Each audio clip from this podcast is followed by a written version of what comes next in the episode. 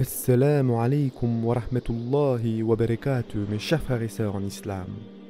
Les œuvres pieuses, mes chers frères et sœurs, constituent un moyen d'entrer au paradis puisqu'elles permettent d'obtenir l'agrément d'Allah sa miséricorde et son pardon.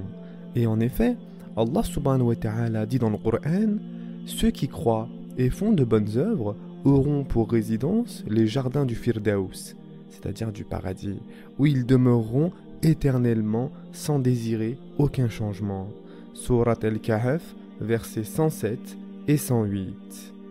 Comme Allah subhanahu wa ta'ala dit dans le Coran, tel est le paradis qu'on vous fait hériter pour ceux que vous faisiez. Surat al-Zukhruf, verset 72. Al-Tahir ibn Ashur a dit La notion d'héritage a été employée pour signifier que c'est un don qu'ils reçoivent à l'exclusion de tout autre. C'est une image par laquelle on veut dire qu'Allah donnera aux habitants du paradis leurs bienfaits et non aux autres, tout comme les autorités remettent les biens du défunt à ses héritiers en dehors des autres membres de la famille qui n'y ont pas droit parce qu'ils y ont plus de droit et méritent plus de l'obtenir. La formulation du verset montre qu'il y a un rapport de causalité entre le fait d'hériter du paradis et les œuvres passées. On comprend aussi de cette formulation que ces œuvres, pour lesquelles ils ont mérité le paradis, étaient accomplies avec assiduité et constance, sans discontinuité jusqu'à leur mort. Ainsi, ils ne se sont pas contentés d'œuvrer une fois seulement, mais ils avaient l'habitude d'œuvrer pieusement tout au long de leur vie pour obtenir l'agrément d'Allah subhanahu wa ta'ala. Il n'y a pas de contradiction entre le fait que les œuvres pieuses soient une cause d'entrée au paradis et le hadith que nous allons citer. Le prophète sallallahu alayhi wa sallam a dit Suivez le droit chemin dans la mesure du possible, en gardant toujours le juste milieu, et sachez que nul ne devra son salut à ses propres œuvres. Quelqu'un demanda Pas même toi, ô messager d'Allah? Le prophète sallallahu alayhi wa sallam répondit Pas même moi. Je ne serai sauvé que si Allah me couvre de sa miséricorde et de sa grâce. Et ce hadith a été rapporté dans le musnad de l'imam Ahmed. Les œuvres pieuses sont effectivement donc une cause d'entrée au paradis. Et donc, si Allah est satisfait de son serviteur, il lui fera miséricorde, l'honorera et l'y fera entrer. Et comme nous l'avons déjà dit, il y a un rapport de cause à effet. Vous entrerez au paradis en raison de vos œuvres pieuses. Or, ce que le prophète sallallahu alayhi wa sallam a infirmé dans le hadith que nous venons de voir est que le paradis soit reçu en contrepartie des œuvres, c'est-à-dire les œuvres ne sont pas une compensation ou un prix suffisant pour entrer au paradis.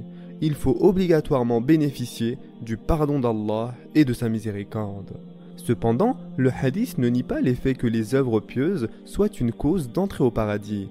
En revanche, il nous informe qu'on ne peut pas s'appuyer uniquement sur ces œuvres pour y entrer et il est bien connu qu'une cause ne peut pas à elle seule produire les effets escomptés. Tout comme le fait que les œuvres pieuses ne suffisent pas à elles seules à entrer au paradis, cela n'implique pas que ce ne soit pas une cause pour y contribuer. Sheikhul Islam Ibn Taymiyyah a dit Les causes ne sont pas suffisantes à elles seules pour obtenir les effets escomptés. Quand la pluie tombe et que la graine est semée, ce n'est pas encore suffisant pour que la plante pousse il faut encore que le vent souffle par la permission d'Allah Il faut aussi que rien ne vienne empêcher le processus. Il faut réunir toutes les conditions et éradiquer tous les obstacles. Or, tout ceci n'a lieu que par le décret d'Allah et sa prédestination. Il en est de même pour la procréation d'un enfant. Le liquide de l'homme dans le sexe de la femme n'est pas une cause suffisante en soi pour que la procréation aboutisse. Et combien de rapports n'ont pas donné de naissance? Il faut absolument qu'Allah veuille que la création ait lieu, que la femme tombe enceinte et que le processus se poursuive dans la matrice. Et il en est ainsi pour toute création qui advient en termes de conditions requises et d'empêchements à éviter. Et mes chers frères en islam, il est tout à fait possible d'affirmer la même chose pour ceux qui relèvent de l'au-delà. Les œuvres pieuses ne suffisent pas à elles seules à obtenir le bonheur. Elles ne sont qu'une cause pour ce faire.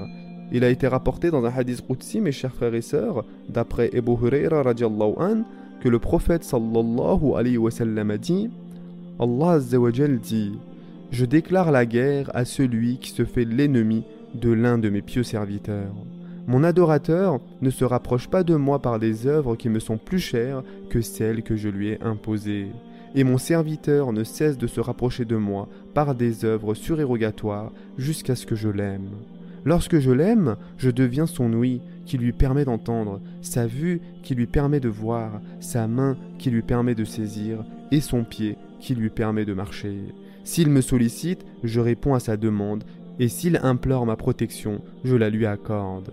Et je n'ai jamais hésité à faire une chose comme reprendre l'âme de mon serviteur. Il déteste la mort, et je répugne à lui faire du tort. Et ce hadith a été rapporté par Bukhari. Dans ce hadith, mes chers frères et sœurs, le serviteur obtient la proximité du Seigneur et son alliance en raison de l'accomplissement des œuvres obligatoires et la multiplication des œuvres surérogatoires. Des savants ont dit que l'entrée au paradis était due à la grâce divine et que c'est suite à l'entrée qu'ils en hériteront et pourront bénéficier de ces différents degrés. Ils pourront en profiter en raison de leurs œuvres tous ont en commun d'entrer au paradis par la grâce divine, mais après y être entrés, ils occuperont des degrés différents en raison de leurs œuvres. Certains savants ont dit les œuvres pieuses ne peuvent être une cause d'entrée au paradis que si et seulement si Allah les accepte. Et ne les accepte que parce qu'il nous a fait grâce. En conséquence, les œuvres qui sont une cause d'entrée au paradis sont celles qui sont acceptées par sa grâce. Certains versets dans le Coran désignent les œuvres pieuses des croyants en ce monde en tant que cause d'entrée au paradis. Et en effet, Allah subhanahu wa ta'ala dit dans le Coran Voilà le paradis dont nous ferons hériter ceux de nos serviteurs qui auront été pieux. Surat Maryam, verset 63. Ce verset fait écho aux deux précédents versets.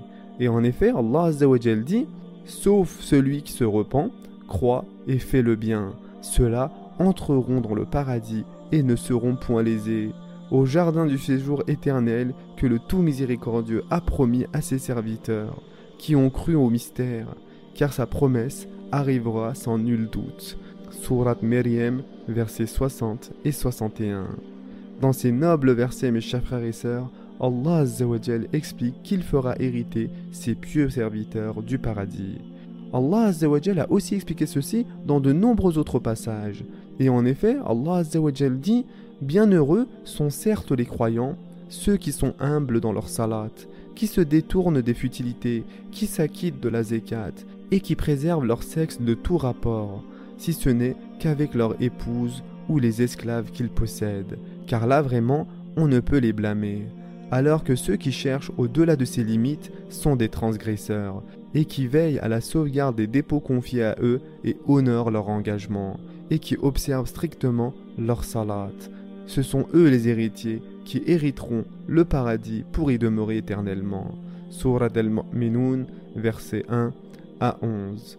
Allah dit aussi Et concourez au pardon de votre Seigneur et à un jardin, c'est-à-dire un paradis large comme les cieux et la terre, préparé pour les pieux qui dépensent dans l'aisance et dans l'adversité, qui dominent leur rage et pardonnent à autrui, car Allah aime les bienfaisants. Surat Eli Imran, versets 133 et 134. Allah subhanahu wa ta'ala dit aussi, et ils diront, louange à Allah qui nous a tenu sa promesse et nous a fait hériter la terre. Nous allons nous installer dans le paradis là où nous voulons. Que la récompense de ceux qui font le bien est excellente. Surat Az-Zumar, verset 74. Et enfin, Allah dit Et nous enlèverons toute la rancune de leur poitrine. Sous eux couleront les ruisseaux, et ils diront Louange à Allah qui nous a guidés à ceci. Nous n'aurions pas été guidés si Allah ne nous avait pas guidés. Les messagers de notre Seigneur sont venus avec la vérité, et on leur proclamera Voilà le paradis qui vous a été donné en héritage pour ce que vous faisiez. Surat Al-Araf, verset 43. Et il y a encore bien d'autres versets dans ce sens, mes chers frères et sœurs. Leur faire hériter du paradis est une expression qui a pour sens qui les comblera de bienfaits pour toujours. Ils y bénéficieront des plaisirs les plus parfaits dans un bonheur sans pareil. Un savant a dit le sens de cette expression est la suivante. Allah a créé pour chacun une demeure au paradis et une autre en enfer. Ainsi, quand les habitants du paradis y entreront, Allah leur montrera leur demeure en enfer s'ils avaient mécru et désobéi à Allah en ce bas monde afin d'accroître leur sentiment de bonheur et d'allégresse. C'est à ce moment-là qu'on leur dira, comme Allah subhanahu wa ta'ala dit dans le Coran, et on leur proclamera Voilà le paradis qui vous a été donné en héritage pour ce que vous faisiez. Surat al-Araf, verset 43. C'est aussi à ce moment-là qu'on montrera aux damnés de l'enfer leur demeure au paradis s'ils avaient eu la foi et œuvré pieusement afin d'accroître leur sentiment de regret et de remords. À ce moment-là, ils diront Si Allah m'avait guidé, j'aurais été certes parmi les pieux. Surat Az-Zumar, verset 57. Suite à cela, les demeures en enfer qui ont été créées pour ceux qui finalement ont été admis au paradis seront données aux damnés de l'enfer. Et inversement, les demeures du paradis qui avaient été créées pour ceux qui finalement ont été jetés en enfer seront données aux habitants du paradis. Et selon cet avis, telle est la signification de l'expression ils hériteront du paradis. De plus, mes chers frères et sœurs, selon Ebu Huraira an, le prophète sallallahu alayhi wa sallam a dit tous les habitants du paradis verront la place qui leur était préparée en enfer et diront Si Allah ne m'avait pas guidé. Il sera encore plus reconnaissant envers son Seigneur. Et tous les habitants de l'enfer verront leur place qui leur avait été préparée au paradis et diront Si Allah m'avait guidé. Ils seront pleins de remords. Et ce hadith a été rapporté par Bukhari et Muslim.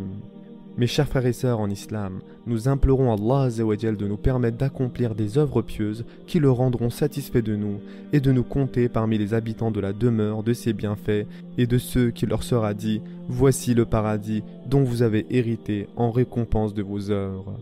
Ce sera tout pour aujourd'hui. En attendant, prenez soin de vous mes chers frères et sœurs et à très prochainement, Inch'Allah.